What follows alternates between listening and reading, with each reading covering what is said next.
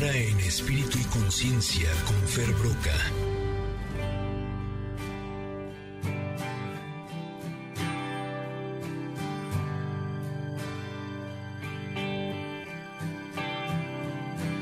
Yo que hasta ayer solo fui un y hoy soy el guardián de sus sueños de amor, la quiero a morir. Podéis destrozar todo aquello que veis porque ella de un soplo lo vuelve a crear como si nada, como si nada, la quiero a morir. Ella borra las horas de cada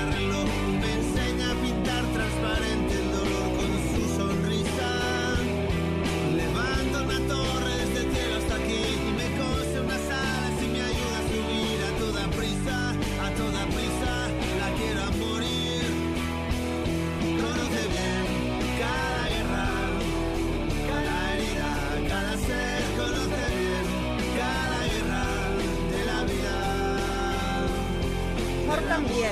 Oh, Dios, qué canción. La quiero a morir, pero no nos podemos morir de amor, ¿verdad, Fer Broca? Límites en el amor. ¿Cómo estás? Muy bien y coincido, me encanta esa canción, yo la conocí en versión de salsa. Claro, con DLG. Buenísima. Buenísima. Pues es verdad, no nos podemos morir de amor, no, no debemos morirnos de amor. Ah, ¿Cómo? pero sí se siente como que uno se moriría, la Ah, verdad. sí. Como que se nos va el alma, como que, ay, nos da el váguido. Exacto, pero para no llegar a ese punto, qué importante es poner límites y qué difícil, ¿no, Fer? Sí, fíjate que no estamos habituados a poner límites.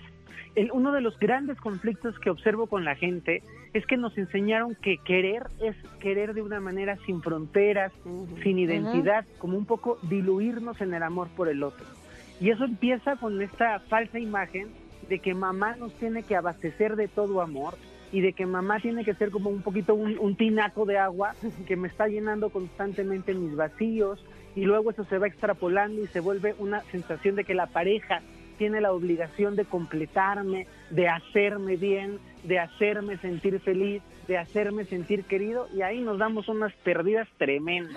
Fer, independientemente de lo que platiquemos contigo el día de hoy, sí habría de, sí habría de, habríamos de tocar en algún momento la codependencia, ¿te parece?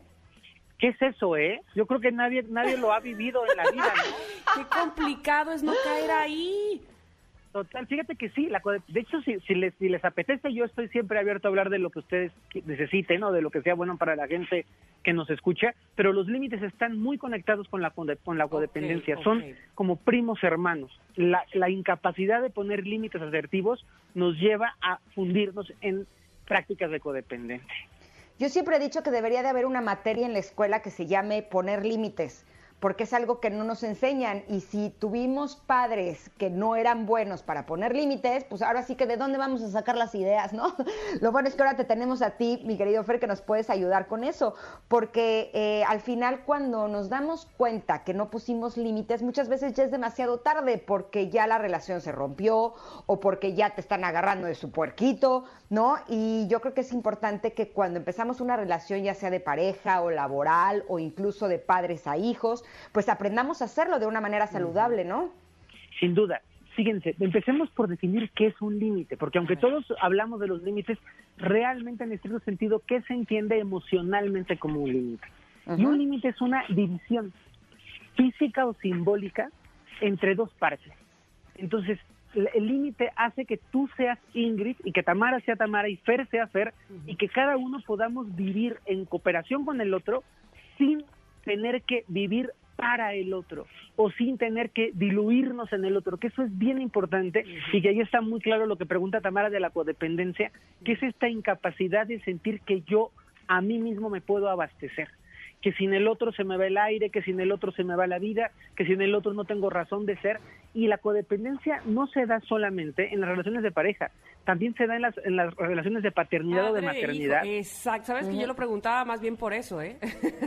Sí, cuando es, es que sin mi mamá me muero o sin mi hijito no sé qué voy a hacer, no te me vayas, hijito, y el hijito tiene 48 años y es como, Uy, yo conozco ¿cómo unas le de esas.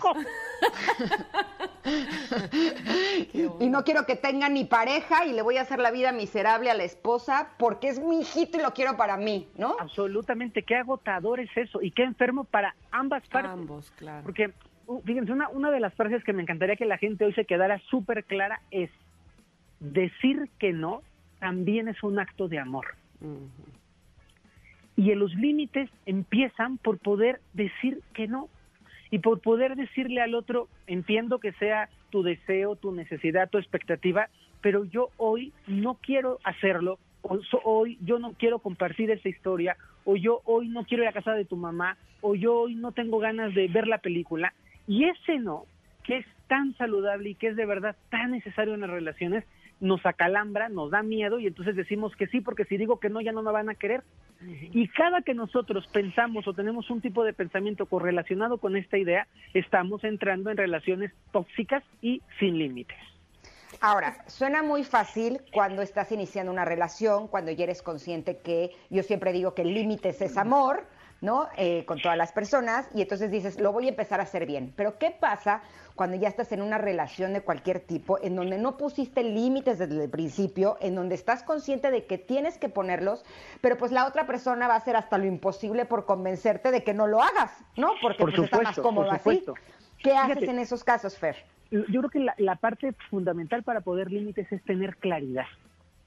Es poder sentir que tengo valores y principios, que tengo normas personales, que hay un código interior y que ese código interior tiene que ir conmigo siempre. Entonces, cuando ya no lo puse al principio, pues ni modo, tengo que armarme de valor, revisar muy bien lo que estoy haciendo y colocar límites claros. Yo les escogí cuatro tips muy concretos para que la gente pueda desarrollar límites amorosos, porque aquí también hay algo bien importante, ¿eh? Ser un gritón neurótico y decirle a todo que no al otro no necesariamente Ay. hace que pongas límites. Exacto. ¿Qué diferencia tan grande es poner límites a coartar la libertad? O Claro, controlar, la- la- ¿no? Sí. La diferencia está que cuando yo pongo límites asertivos y amorosos, no necesito ni la violencia, ni el grito, ni la amenaza, ni la extorsión. Exacto. Entonces, mamá, papá, esposo, jefe, empleado, que necesitas gritar, amenazar, asustar, espantarte, tengo una noticia, no estás poniendo límites asertivos, estás generando violencia. Y la violencia no es recibida de la misma manera que un límite correcto. Un, un ejemplo que me encanta y seguramente les, les va a caer en gracia, espero, es como las mamás cuando empiezan con este juego que, que me vuelve loco de niño. A la cuenta de 16 te voy Ay, a sí, ¿qué regañar. es y entonces empieza 1, 2, 3, 4, 15, 18, 26, 35. Ahora sí, ya, Panchito. No, hombre, y Panchito sabe que puede llegar al No, 170 bueno, y no va a pasar nada, ¿no? Oye, Fer, pero por ejemplo, eh, yo me acuerdo que cuando Emiliano era chiquito, eh, ahorita tiene 22 años, pero cuando era niño, él quería ser Spider-Man, ¿no? Y entonces quería estar vestido de Spider-Man a donde fuera que, que- o sea, a todos lados. Y yo decía, pero es que si tenemos la comida familiar o si tenemos el bautizo, pues yo quiero que vaya vestido bien guapo. Y él lloraba y lloraba y decía, es que voy guapo de Spider-Man. Hasta que llegó un punto... En- re guapo. Exacto, y entonces llegó un punto en el que dije, es que tengo que aprender a diferenciar las necesidades de él de las mías. O sea, mi necesidad es llevar a mi hijo bien guapo para que todos digan qué guapo trae a su hijo, ¿no? Pero la de él es ir guapo como él cree que es guapo, que es vestido de Spider-Man. Eh, eso podría ayudarnos también a diferenciar cuándo estamos queriendo controlar y cuándo estamos poniendo límites. Totalmente sí, y qué suerte tiene tu hijo de tener esta mamá, que la mayoría de las mamás les vale un pepino a Spider-Man y los visten de monaguillo como la mamá quiere. No. Con- lo peinan con limón. Y fíjate, fíjate qué bonito, porque los niños también tienen derecho a poner límites. Y cuando un niño te dice, mamá, yo me quiero vestir de esta manera, el niño está estableciendo un límite. Y los padres tienen que aprender a respetar cómo sus hijos también tienen la oportunidad, la capacidad intelectual, la voluntad, el valor y el derecho de establecer límites, entendiendo que un límite no es un berrinche. En un límite tenemos que revisar que no se dañe la persona, porque si el límite es, mi límite es que no quiero ir a la escuela y no me quiero bañar nunca, eso no se Exacto. llama límite, se llama capricho. Por eso mejor elijo mis batallas. Totalmente. Y fíjense que, que algo bien bonito, las madres que son madres asertivas, las madres que educan co- colocando el amor saludable por delante, y ojo, mamás y papás que escuchan, no es solo amar, es amar saludablemente, es amar ordenadamente, porque si no por amor que mi hijo coma lo que sea y le genera una obesidad mórbida a un niño de cinco años porque lo amo mucho, y eso no es amor. Entonces, cuando tú amas con amor, le tienes que dar a tus hijos las herramientas para que ellos establezcan un límite. Y no me van a dejar mentir ustedes dos que son mamás, lo bien que se siente cuando tu hijo en una edad coherente te dice, mamá, no estoy de acuerdo, y yo creo que este es mi punto, y defienden su punto de vista y dices, bien por mi hijo. O sea, aunque no esté de acuerdo Totalmente. conmigo, está construyendo límites. Y, y muchas veces la lección, muchísimas, este, viene de allá para acá, ¿verdad? o aquello que tú le dijiste, aleccionándolo en algún momento, eh, marcándole un límite, te lo regresan, pero toing, ¿no? Les voy a platicar rápidamente. Eh, mi hija Miranda, que tiene seis años, justo empezando esta semana, cada eh, madrugada me despertaba este, para decirme que tenía miedo, que por favor fuera con ella, ¿no? O sea, ya iba la primera noche. Luego, la segunda noche, igual, allá voy. La tercera noche, allá voy y llego y le digo, bueno, Miri, ya todas las noches me vas a despertar este, así en la madrugada. Y me dice, no te preocupes, mamá, solo es una etapa. y ya me corrigió a mí yo, ah, sí, cierto, gracias por recordarme. Ok, gracias. ok. ¡Qué maravilla de respuesta! Sí, yo, bueno, bueno, esta noche no me despertó, ¿viste cómo ya se pasó la etapa? Tenía razón. Qué lindo es, qué lindo es porque para eso se cría, para generar entidades autónomas, independientes y con principios. No robotcitos que te digan a todo que sí. Cuando las Eh. mamás piensan que poner límites es, o sea, esta es una confusión muy típica, ¿eh? De liderazgo mal llevado, de relaciones de sociedad, de pareja, de amistad. Cuando yo pienso que el límite es que el otro me diga que sí, no estoy estableciendo ni un límite ni una comunicación, estoy imponiendo algo. Claro. El Exacto. límite tiene que ser acatado por las dos partes desde la conciencia, no desde la imposición.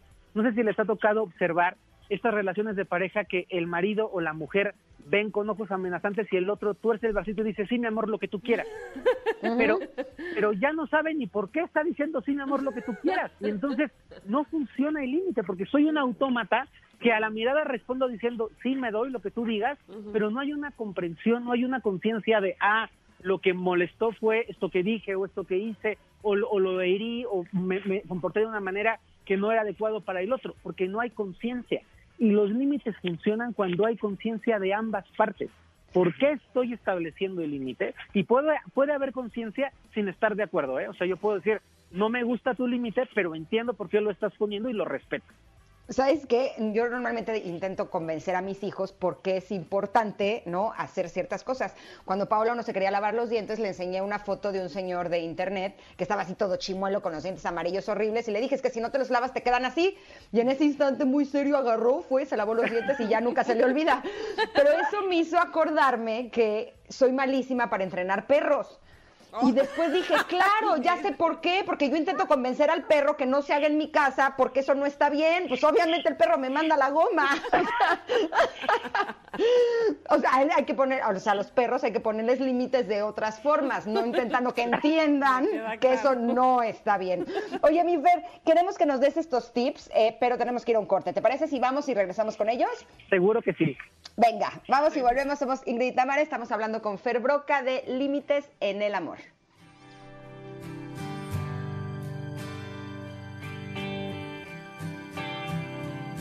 Y yo que hasta ayer solo fui un holgazán y hoy soy el guardián de sus sueños de amor, la quiero a morir. Podéis destrozar todo aquello que veis porque Estamos platicando con Fer Broca sobre límites en el amor. Querido Fer, ¿nos podrías decir qué podemos hacer para lograrlo? Ahí les van dos tips rapidísimos. Colocarte siempre en tu lugar. Si tú eres mamá, colocarte en el lugar de mamá. Si tú eres esposo, colocarte en el lugar de esposo. Mm. Cuando tú quieres colocar límites desde una posición que no te corresponda, se ve falso, nadie te cree, ni tú solita te la crees. Es como el niño que de pronto quiere hablarle a su mamá y se siente que es el, el máximo exponente del matrimonio y tiene siete años y dices, no chiquito, ese límite no te toca a ti. Mm. Desde tu lugar los límites son mucho más coherentes y congruentes. De acuerdo. Y la otra es que puedes mantener, y es, es impo- importantísimo, mantener consistencia en tus límites. Cuando ponemos un límite el lunes, otro el martes, el miércoles descansa, el jueves doble y el viernes no vino a la fiesta, ese límite no sirve para nada. Los límites tienen que ser consistentes. Entonces, Si yo digo que es a las 11, a las 11, si yo digo que hasta aquí llegamos, hasta aquí llegamos, si yo pienso que puedes comer postre, comes postre, pero cuando he tomado la decisión, en la raya me detengo y me sostengo para que el límite sea eficiente. Aunque a veces te arrepientas, ¿no? Es así de, quiero postre, quiero postre, quiero postre, quiero postre, pero no comiste, quiero postre, quiero postre, dices, ay, quiero quitar este límite, pero no lo puedo hacer. Exacto, exacto. hay, que, hay que mantener los límites para que sean eficientes. De acuerdo. Me ¿Dónde- encanta. ¿Dónde podemos localizarte, Fer, para este y por supuesto para más cosas maravillosas que tú nos ofreces? En mis redes sociales, en Fer Broca en Facebook, Broca como Broca de Taladro, y en Instagram, Fer Broca 1. No importa si nunca has escuchado un podcast o si eres un podcaster profesional. Únete a la comunidad Himalaya. Radio en vivo. Radio en vivo. Contenidos originales y experiencias diseñadas solo para ti. Solo para ti. Himalaya. Descarga gratis la app. Ahí, ahí estamos detrás de ti, pendientes de ti. Muchísimas gracias, Fer. Te esperamos la próxima semana. Claro que sí, un gran abrazo, que tengan un muy bonito fin de semana. Y siento que cada día te quiero más, Fer. Ay, sí, gracias. gracias. No por lo compartir sientas, con nosotros.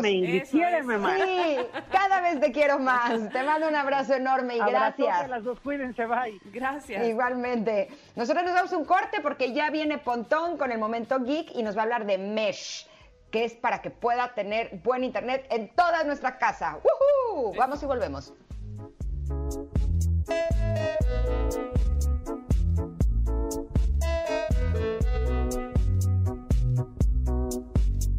No sé bien qué día es hoy.